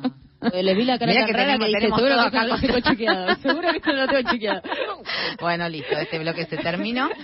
Dije eh, ganadora, pero fue casi ganadora. Porque, ¿qué pasó? ¿Por qué digo que es ganadora? Porque en, eh, cuando terminó Gran Hermano en España y estaba el finalista, que no sé el nombre, y ella, ella adquirió mucho más protagonismo porque una de sus declaraciones fue que lo que más le había, lo que más le había perjudicado de estar en la casa era que no había cogido. Ajá. Eso se hizo muy famoso. Pero eso que Es como un caso de el, David el Bisbal. gran hermano del 1956, me Sí, está hace mil años. Y bueno, Gran Hermano tiene, ya debe tener 30 años, mínimo, si el de acá tiene 20. ¿Y no se cogía hace 30 años? Y al principio te acuerdas que no, que fue, era, era más difícil. Los primeros Gran Hermano era como las sábanas y alguna tocadita, pero bueno, igual ese no es el motivo de, mi- de lo que voy a hablar hoy acá. No me disperse como hace vos las 24 horas del día. Eh, eh, bueno, la cuestión es que eh, se vino para acá, para Argentina, eh, tuvo algunos trending topics eh, con, por ejemplo, con Chiche Hellblum, que hizo un orgasmo en vivo. Ah. Eh, bueno, nada, hizo, eh, empezó a girar un poco por los ¿Hizo canales. o fingió un orgasmo en vivo? Mm, ¿Con un chiche no, o sin- no lo tenemos chequeado. No, Chiche usó. no, empezó. Ella empezó a hablar eh, en ese programa sobre lo que era el orgasmo para las mujeres y que las mujeres podíamos tener orgasmos y los chabones podían no enterarse en una cuestión, en, en una relación heterosexual sexual. Ujú. Eh, y eh, Chiche en un momento le dice, pero ¿cómo? ¿Vos podrías tener un orgasmo ahora? Y yo dice, sí, claro que lo podría tener. cómo. Y entonces ahí empezaron a hablar y ella empezó a, a, de- a tener un orgasmo. No sé, no tengo chequeado si lo tuvo. ¿Sabés no. quiénes tenían, hablando, pues, mira, todo se cierra con todo, las que tenían orgasmos recurrentes, eh, sin ninguna interacción humana, eran las costureras. Ah, que sí. utilizaban durante horas y horas en los talleres textiles las máquinas de coser a pedal, ¿se acuerdan? Ese pedal Sí, grande. Entonces, en esa vibración, de pronto veían que se ponían rojas. Esto fue observado por lo- por médicos, este, Mira, o sea que Evita cuando justamente repartía- diagnosticaban histeria porque porque se ponían rojas y tenían orgasmos y estas son todas histéricas. Sí. Yo no sé O sea que No sé Evita cómo cuando vamos a repar- volver a Natalia Hyde, pero Bueno, bueno, vamos. volvamos. No, no, Vamos, yo iba a decir que Evita cuando repartía las máquinas de coser, repartía orgasmos también. Muy es bien. hermoso pensar eso. Evita conducción, dignifica, qué hermoso, qué hermoso, te da sí. placer. Exactamente. Bien, bien. Bueno, eh, es una, era una especie de sexo tántrico, el de las costureras y el de Natasha Hyde en este programa de... mm, eh, Estoy a favor, creo que existe, que es real. Sí, sí, sí, yo creo que sí. Bueno, la cuestión es que empezó a girar un poco por los programas de, de televisión, se empezó a hacer un poco como, como se llamó en los últimos años, se llama como las mediáticas, ¿no? Se convirtió en una mediática y hubo un antes y un después en la vida de Natasha Hyde, que fue cuando eh, visitó a Mirta Legrand un sábado a la noche en la mesa. En su casa de Barrio Parque hicieron la tijereta. En la mesa de Mirta. ¿Tuvo un orgasmo en la mesa de Mirta? Es muy difícil contar la historia de Natasha Hyde con este equipo, quiero que lo sepan. Eh, la cuestión es que fue en el 2018, eh, en Semana Santa, sábado. Semana Santa sábado le invitaron a Natalia Hyde. No. Tremendo. Sí, hermoso. Estaba, en ese momento estaba... Ya todavía estaba muerto Jesús. Porque resucita recién a partir de las Después te voy a dejar que hagas eso para ver si se cierra la historia. Pero bueno, esa noche estaban Gustavo Bra- Gravia, el periodista que sigue a las barras bravas de, de los equipos de fútbol, estaba Mercedes Ninchi, estaba Ninchi, estaba Coppola también. Ah, Sí, hermosa, una mesaza. Una Así se mesaza. llama, una mesaza. La cuestión es que eh, Natacha estaba detrás de cámara, estaba su hermano y ella ahí, y la, la primera pregunta que le hizo Mirta fue, bueno, ¿y qué tenés para contarnos? Y no paró de hablar eh, durante las dos horas ¿Vos que decís que, duró. estaba pautada esa pregunta? Eh, seguro porque Mirta, digamos, es lo único que hace, decir, ¿qué tenés para contarme? No le importa ni quién está del otro lado. Pero eh, en ese momento ya estaban las denuncias eh, contra el Club de Independiente, digamos, las, las denuncias en las inferiores del Club Independiente por abuso de menores. Entonces, eh, Por parte de personas del club. por parte de personas del club y había, empezaba a, a revolverse, o sea, ya había como una causa iniciada. Entonces Natasha Hyde se metió en esta investigación, según dice ella, pero lo que dice en ese momento, que fue lo más llamativo, además de nombrar a muchísima gente famosa, muchísimos políticos, periodistas, lo que dice en ese momento es que ella, eh, por un momento Mirta le pregunta, pero vos por qué tenés toda esta información? Es una buena pregunta. Sí, la hizo bien. Eh, y ella le dice, bueno, porque yo tengo una, que ahora no viene al caso, pero hay una empresa que me paga a mí para este tipo de información. Entonces Para- ahí, ah. ahí se pudrió todo. eh, Hablando de rosca. Fue muy muy complicada esa situación. También mencionó en esa noche a Marcelo Coraza como como parte de Exacto, ahí de- como parte del elenco de abusadores. Y antes de que me olvide, porque como estoy muy dispersa, hay un audio de esa noche que cortamos cortito porque duró dos horas, pero esto son 30 segundos. Estamos hablando de cosas siniestras, ¿verdad? De algo muy grave, que no se puede jugar. Dar algo. Yo a Leo con Agassi lo conozco de memoria hace muchos años. Es un tarjetero, corta ticket de, esperando una discoteca común. En su momento este, le habrá hecho prensa a alguno que otro. Pero vamos a lo grave. Piensa su perversión un día, que yo estoy saliendo de un boliche y dice, los alcanzo a mí y a mi hermano Ulises. Te está llevando a mí a mi hermano, sabiendo que es mi hermano. Y en su pantalla, que tiene como un videito en el, en el auto, empieza a poner pornografía. Dice, ay, no les gusta. No, bajé- me bajé del auto. Y a partir de ese momento empecé a investigar. Me empezaron a, a escribir muchos chicos menores que querían trabajar por nada, viste lo que es en los boliches, 200 pesos, 300 pesos de pública. Que Leo Cohen y me mandaban los mensajes, yo lo publiqué. Les pedía sexo a cambio de trabajo. Y ahí empieza el baile.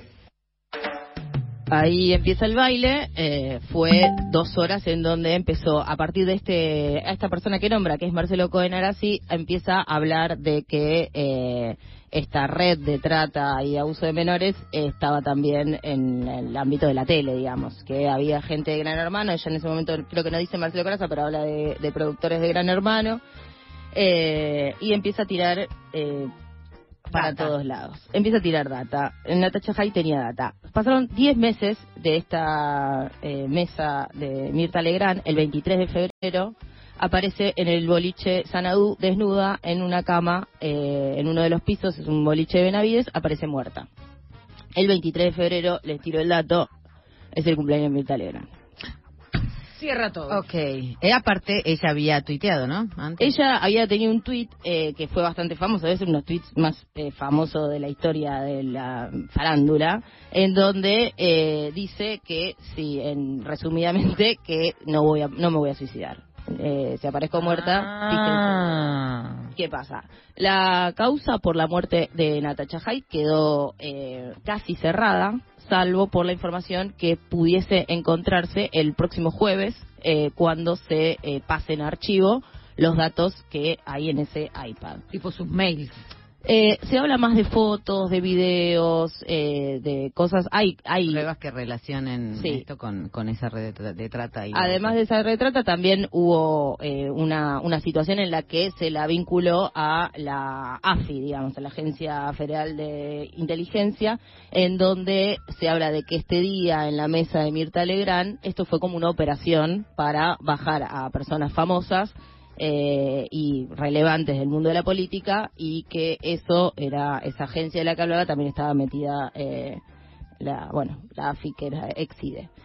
Como siempre, la, la, la muerte aún dudosa de determinados personajes, como el de Natalia Hyde, cuyos títulos es haber tenido, un, o sea, hacer una mediática con orgasmos en cámara, con Chiche Herblum, y este, y literalmente, ¿no? Tenía, ella pasaba lista de nombres, este, el nombre de Marcelo Coraza está en, en, en su denuncia de esa, de esa noche, y este, bueno, por supuesto es la famosa loca, ¿no? Es la loca, sí. E- Ella también denunció a Fabián Llanola en su momento por haber estado en un ahí en un baño en alguna eh, espectáculo teatral en el que participaron juntos y después sucedió que Llanola tuvo un montón de denuncias. Digo, como que hay un montón de cosas que dijo Natalia Hyde en su momento que eran tomadas como eh, delirios y por su forma de ser también eh, no tomadas en cuenta y que a medida que pasa el tiempo empiezan a tener más relevancia.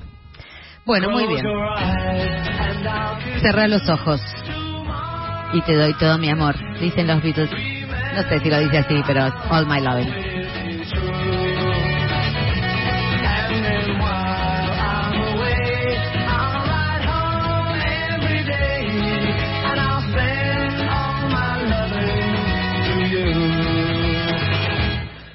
Pretend that I'm the and hope that my dreams will come true. And then while I'm away, I'll home every day and I'll all my you. ¿Para qué nos invitan si ya saben cómo nos ponemos?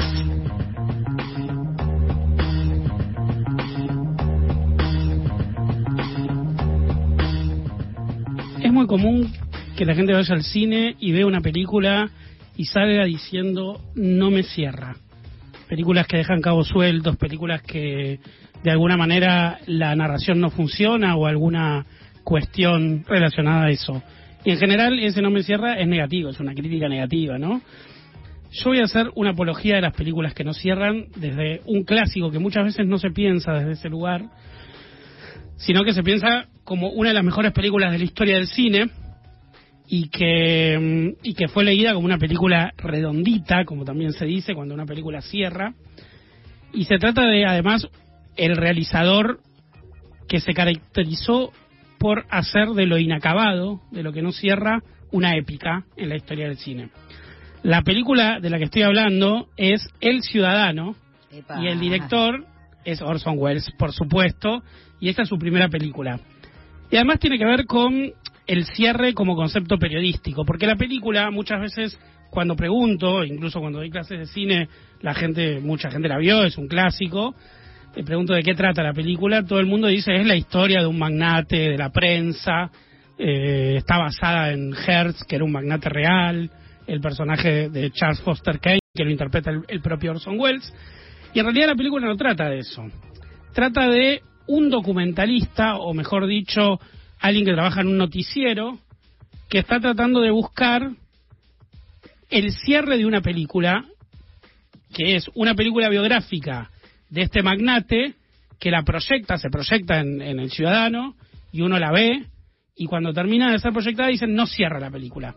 No cierra porque tenemos que averiguar qué quiere decir Rosebud, que es la última palabra que dijo esta persona antes de morir. Entonces, este periodista empieza a investigar a todas las personas que conocieron a Charles Foster Kane, al personaje que interpreta Orson Welles, para saber qué quiere decir esa palabra. No lo averigua nunca. Entonces, el documental no cierra. El Ciudadano es una película sobre una película que no cierra. Es como una puesta en abismo, se dice eso, ¿no? O sea, es un documental eh, que están tratando de averiguar algo para poder cerrarlo y no cierra nunca. Supuestamente el espectador sabe qué quiere decir eso porque hay un último plano de la película donde se revela dónde estaba la palabra Rosebud que pronuncia esa persona al morir, pero lo que sucede es que uno sabe dónde estaba esa palabra, pero no sabe por qué la pronunció. Claro. ¿Qué sentido tenía para él realmente eso? Tal vez ninguno. Tal vez ninguno, tal vez sea una palabra que le vino como una alucinación. Cuando dicen que te morís, que ves pasar toda tu vida, se, eh, eh, vio pasar ese momento y, la, y la- lo pronunció en voz alta. Eh, entonces es una película abierta a la interpretación. De hecho, Borges escribió su mejor crítica de cine sobre El Ciudadano. Es una crítica muy famosa que en casi todos los libros que se habla de Orson Welles se cita esa, esa crítica de Borges. eh, que dice, fui a ver la película, si la película es sobre una persona que al final de su vida nombra un objeto de la niñez, me parecía una película muy tonta. Pero me di cuenta que en realidad la película no es sobre eso, y usa una frase muy borgiana que dice, es un laberinto sin centro. O sea que el sentido de la película, el recorrido de la película, podemos decir el proceso de la película, nombrando otra película de Wells, que es el proceso de Kafka, que tiene la misma lógica, digamos, un desplazamiento que no llega a ningún centro, es una película que no cierra. Claro. Pero Orson Welles no quiso narrar este no cierre, sino que lo quiso hacer volver estética. Y, y su película es muy famosa, sobre todo porque rompe la película cerrada estadounidense que se creó en la década del 30. Las grandes biografías que se crearon en la, en la década del 30 con el cine clásico. ¿Y por qué digo esto? Primero, obviamente, quiebra la linealidad con una estructura de flashbacks eh, muy extraña para esa época, pero también rompe con la linealidad, con el cierre estético de la película, la linealidad del cierre. Porque ¿qué hizo Orson Welles? Con la presentación, conflicto, desenlace. Eh, no solamente eso narrativamente, sino estéticamente. Mm. Lo que hizo Wells es como el primero en, la década del 40 que lo hace y después eso se va a convertir en un subgénero o un género en la historia del cine, que es incorporar influencias estéticas extranjeras, como por ejemplo el expresionismo alemán o el surrealismo y la dimensión onírica de las vanguardias de la década del 20, del cine de la década del 20, con procedimientos de cine clásico. Entonces la película es un híbrido estético, eh, un zigzag estético que no cierra desde una línea estética, porque es como un collage, como un collage que revela lo inacabado. Claro. La película pasa de escenas totalmente oníricas, eh, creadas visualmente como oníricas, a escenas totalmente realistas. Y va del, del realismo o del cine industrial a la vanguardia, ida y vuelta. Eso que él empieza a hacer en esa película, eh, unos años después se va a llamar film noir. Como la película El Ciudadano se, se convirtió en una especie de categoría en sí misma, después no se, la no se la consideró film noir, pero es el germen del film noir. Y el film noir se constituyó principalmente a partir de un montón de personas que en la década del 30 y el 40 se exiliaron de, de Europa para ir a filmar a Estados Unidos tras el ascenso de Hitler en 1933. Entonces, ese expresionismo alemán, que fue muy importante en el cine de la década del 20 y 30, en directores como Fritz Lang o Edgar Schirulmer, escaparon del nazismo y fueron a Estados Unidos y eh, se sumaron a una industria desde un lugar de vanguardia. Entonces, hibridaban, digamos, mezclaban formas estéticas de vanguardia con eh, formas del realismo clásico americano. ¿Cuál es tu escena favorita del Ciudadano? Mi escena favorita del Ciudadano es la primera, la verdad, la muerte de Charles Foster Kane, porque tiene, eh, tiene como un plan estético increíble que voy a revelar a alguien, algo que lo pueden buscar en YouTube, la serie y mirarla, que es el, el comienzo. Si uno pone el dedo en la pantalla, en la ventana iluminada de la mansión de Charles Foster Kane, en los ocho planos siguientes a la, a la primera aparición de esa ventana, la ventana está en el mismo lugar, a pesar de que en la mansión de Kane está filmado de diferentes ángulos. O sea, eh, incluso el reflejo de la mansión.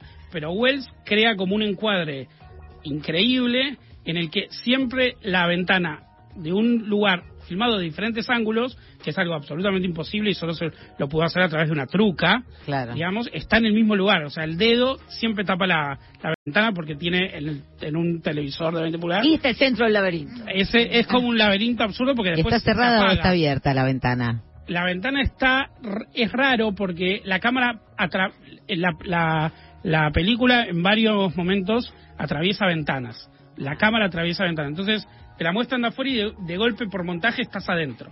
Entonces no está ni abierta ni cerrada, es una es una ventana permeable. De hecho, la película empieza con un cartel que dice no trespassing, no traspasar, pero la, cámara atraviesa todo hasta llegar a la intimidad de la muerte del personaje y- diciendo su última palabra. Pero lo importante es que Wells, en esta película que fundó la película inacabada, la película incompleta, la película collage, en, eh, después toda su obra fue una suerte de condena porque eh, la mayor parte es un- el cineasta que no solamente tiene más películas inacabadas eh, que acabadas, que terminadas, que cerradas, sino que hizo de no terminar una película una épica.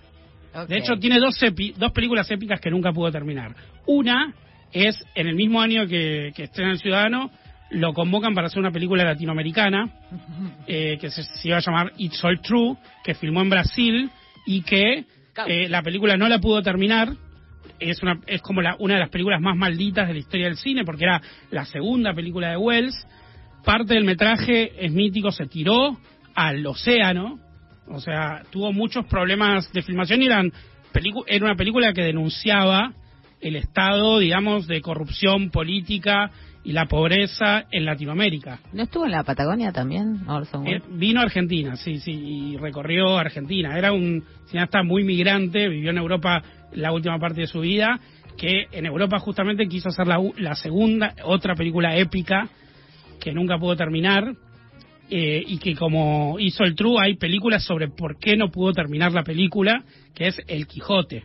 Él quiso Ah. hacer una adaptación del Quijote que eh, es épica porque tardó 20 años en hacerla y no la pudo terminar. De hecho, los actores envejecían y tenía que cambiar de actores porque era muy difícil y quedó una película collage que tiene muchas versiones, incluso una reciente que se subió a Netflix, de gente que trató de montar todo eso que filmó para tra- tratar de terminar esa película. Pero y, no y cierra. nadie la puede terminar porque hay diferentes versiones, se pueden hacer muchas películas. Es una película que se puede mo- montar infinitamente y la, y la película nunca cerrarse.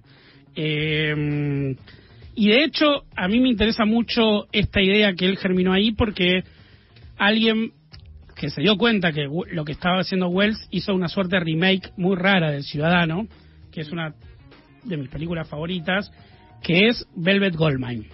No sé si, seguramente la hayan Sí, sí, visto. yo la vi. Es Sí, una, una suerte de épica sobre el glam rock, disfrazado, porque en realidad no, no lo- son personajes de ficción, pero que, que de alguna manera en esos personajes hay como una suerte de amalgama de Iggy David Pop, Lou Bowie. Reed, David Bowie, eh, T-Rex y toda la gente que fundó en Inglaterra el glam rock.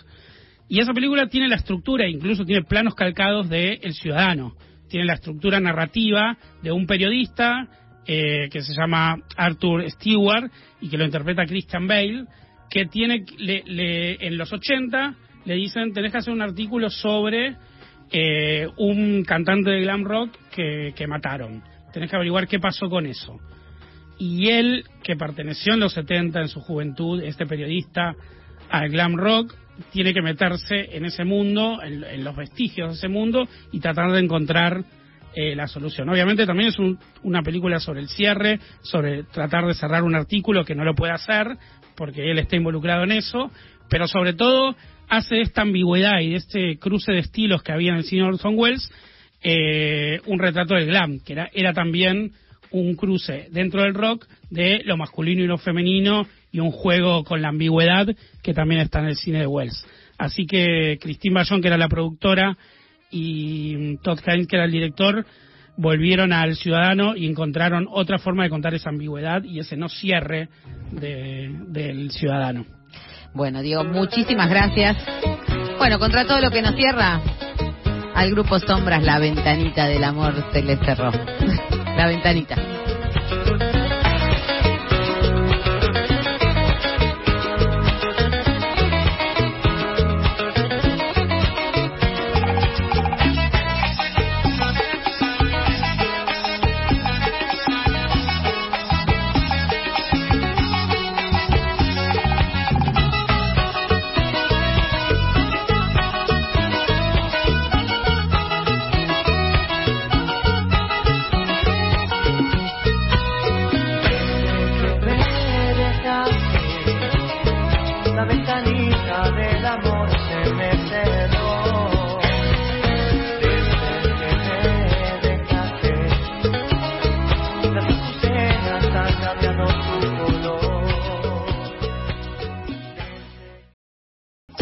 Una comunidad disidente en permanente construcción. Marta Dillon, Euge Murillo, Ana Carolina y Estefanía Fano Santoro. Pasamos todes. Los dramones de la semana. Una señal luminosa para saber que siempre hay alguien que está peor.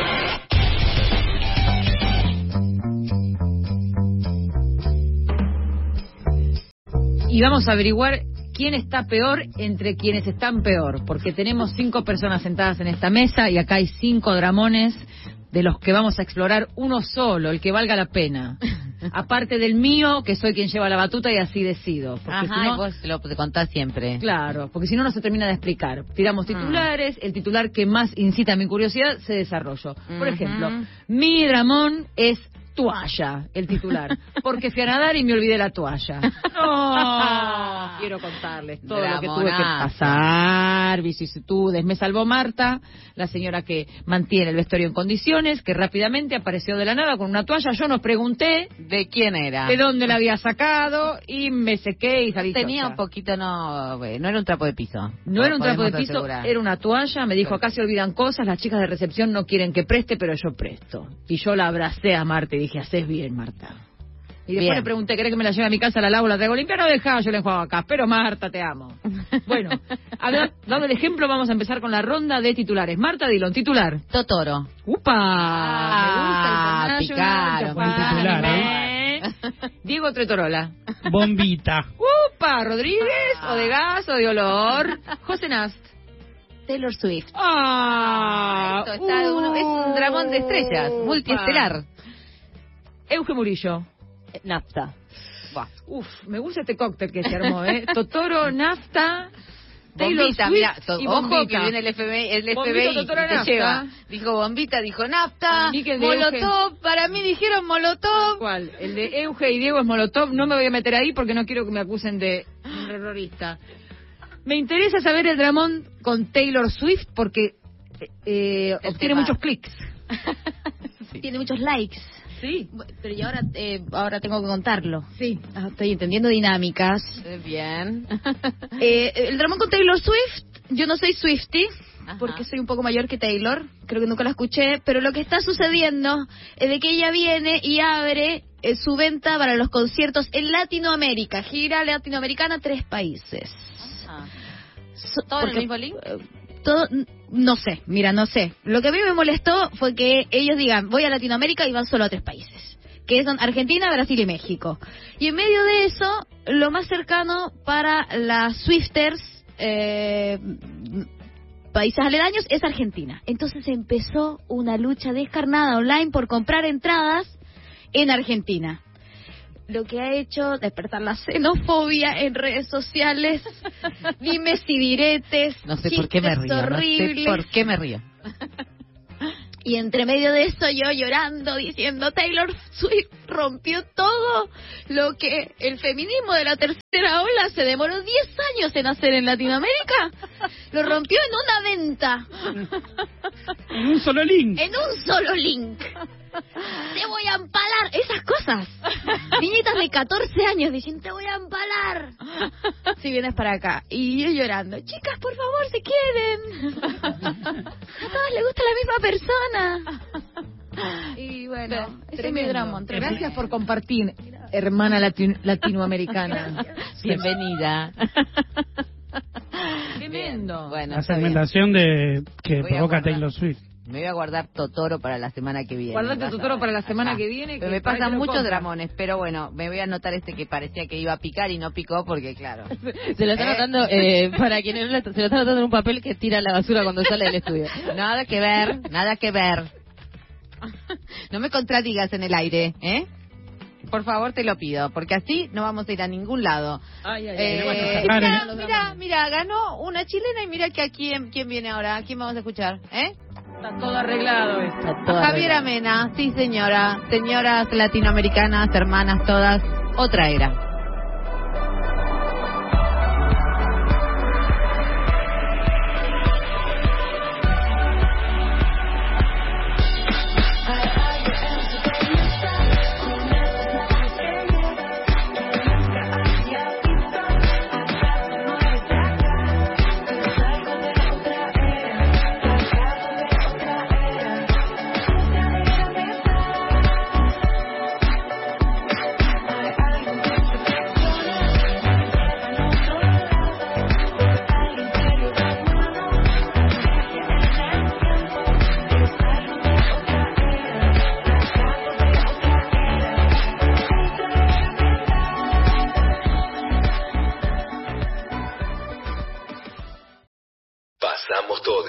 Un programa lesbiano no excepcional.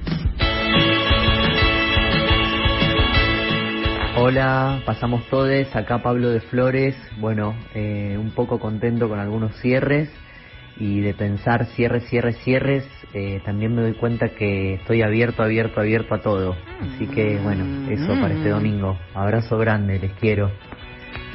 Aguante Pablo de Flor. Aguante, aguante. Y aguante que la puerta quede abierta para que todos entren a la fiesta. Como decía Virus. Ah, me encanta, sí, total. María Luisa Peralta dice, gracias por pasar a Patti Smith y el WD-40 es parte del kit básico de supervivencia. Muy bien, María Luisa. Yo sé que sos de las mías. Por supuesto que sí. Por supuesto que sí. Una, una buena chonga necesita su WB40. Hola, lo que no me cierra es el precio de la lechuga y el whisky. Y no me cierra el desamor a destiempo. Besos, Estela de Parque Chas. ¿Hay un desamor a tiempo? Ah, es una pregunta. Es una gran pregunta. Es una hacerse. gran Y pregunta. me gusta la relación entre la lechuga y el whisky, que no la encuentro, pero me gusta. A mí también, me quedé pensando, mmm, Es porque porque se necesita, no sé, mantener los intestinos limpios. Pero para no se encareta, nunca, nunca cenaron una ensalada y después se tomaron un whisky de sobremesa. Puede Eso, ser, cenar puede una ser. ensalada es como decir, comamos algo para hacer una base, ¿no? No, es pero es sí. una, una basecita, no importa que sea, para clavarte el whisky. Claro, finalmente. no me pasó eso, pero sí me pasó ir a la verdulería y decir, qué cara que está la lechuga. Y no comprar. Y sí, la, porque aparte son hojitas, ¿no? Como decís, ¿por Claro. qué? ¿Por qué? ¿Por qué? Pero tanto? todas las lechugas están caras, la mantecosa, la criolla. Por lo general tienen el mismo precio. Mira. Y ahora está como, eh, llegó a estar 600 pesos el kilo de lechuga. A mí entiendo que un kilo de lechuga es un montón de lechuga. Pero sí. igual. Sí, sí. Depende qué lechuga, porque si es la lechuga repollada, pesa, pesa más, pesa más. Hablando de lechugas, digo, esta, las verduras de hoja se usan mucho para descomprimir, para abrir justamente, ¿no? Sí. Eh, ¿El ano, sí, bueno, Ah. mover el intestino, abrir el ano. Bien. Eh, digo, porque no es lo que la gente pretende, cerrar el orto, te dicen. Tal cual.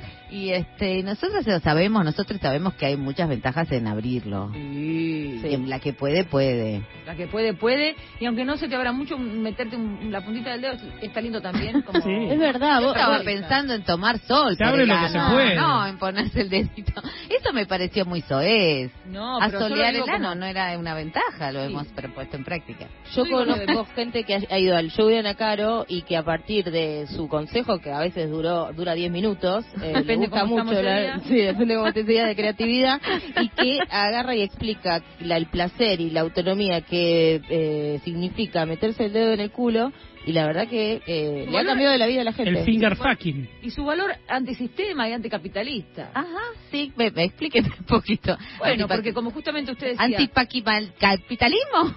Claro, porque como usted decía que eh, tenemos como esa impronta de cerrar el ano, de que no entre nada por ahí, de Sí. que de eso no se habla, si te metes la puntita del dedo en el culo, estás haciendo eso que siempre te dijeron que no se podía hacer, y ahí ya despegaste en tu activismo, no tenés límites. Bien. Muy bien. Sí, sí, El activismo empieza por el ano. Eh, lo que queríamos decir. No empieza por el ano, perfecto. O sea, que cuando te dicen cerrate, cerrar el culo o, ce- o cerrar el orto, como te digan, vos decís, no, me meto un dedo. ¿Qué te pasa? Claro, vos ahí haces el ejercicio de con la mente solo, igual que una persona ahí con el orgasmo de chiche, pero ahí vos tratás de dilatar el ano. ¿Me estás queriendo meter el dedo en el culo? No, me lo meto yo sola, ¿sabes? Ahí está. Y listo, ¿eh? Bueno, muy bien. Esto se está acabando porque ya después de semejante derrape no hay mucho más que decir, les quiero decir. Eh, ¿De qué se trató este programa? De cierres. De ¿no? cierres. Salió la- Evelyn. él- piensen que el domingo que viene, cuando nos encontremos nuevamente acá en el aire de Nacional Rock, ya va a haber eh, un paso más hacia las pasos. Alianzas, va a haber alianzas. ¿Alguien Ya aprendió algo? Vamos a dejar de esperar que se presenten las alianzas, porque tal vez de acá a ese momento el Juntos por el Cambio se rompa. ¿Quién sabe? Mira si eh, la reta hace una alianza nueva con Stolbizer y, y con Stolbizer que ni siquiera se había enterado que había estado A mí con la me reta. quería decir, sí, lo de Stolbizer que eh, no tiene siempre cara de dormida. N- Nunca abre los ojos, siempre tiene los ojos cerrados hablando de cierre. Yo me acuerdo. achinada. Sí, sí. Yo me acuerdo una vez que la dejaron afuera de las listas, habrá sido año 2006, porque la entrevisté para ese momento, que en ese momento todavía se disputaban mucho las listas, ahora también, digamos todo, ¿no? El lugar de la mujer, eso, cuando empezó la ley de cupo, el lugar de la mujer era como. Nos vinieron a hacer mierda todo, ¿entendés? Estaban, los chongos estaban realmente mm, muy alterados, ¿no? Para, para ver cómo, cómo se negociaba ese lugar, porque bueno, este, entonces ponían a la hermana, ponían a la esposa, este, y esta que era una militante política la dejaban siempre afuera de la lista. Por eso sí terminó armando su partido. Estuvo fue mm, eh, estuvo con Lilita Carrillo durante bastante tiempo, sobre todo durante las denuncias de lavado de dinero. Eh, después Lilita Carrillo dijo que le estaba sacando protagonista con sus denu- protagonismo con sus denuncias. Sí, sí, sí, sí, se pelearon. sí. Y bueno, eh, hasta acá llegamos. Margarita Stolbizer, lo sentimos mucho, que sea siempre la piedra de cambio, pero nuestra solidaridad de género contigo. Esto ha sido Pasamos Todes y se cierra por hoy. Ha estado con nosotros eh, Ana Carolina, José Nast, eh, Diego Trero Tola, Euge Murillo, Sergio Ríos en los controles, Estes Balea, nuestra productora, y quien les habla, Marta Dilón. Hasta el domingo que viene, un poquito antes de la hora del corchazo. Gato, puto, torta, traba, perra, zorra, buena, mala, vieja, diosa.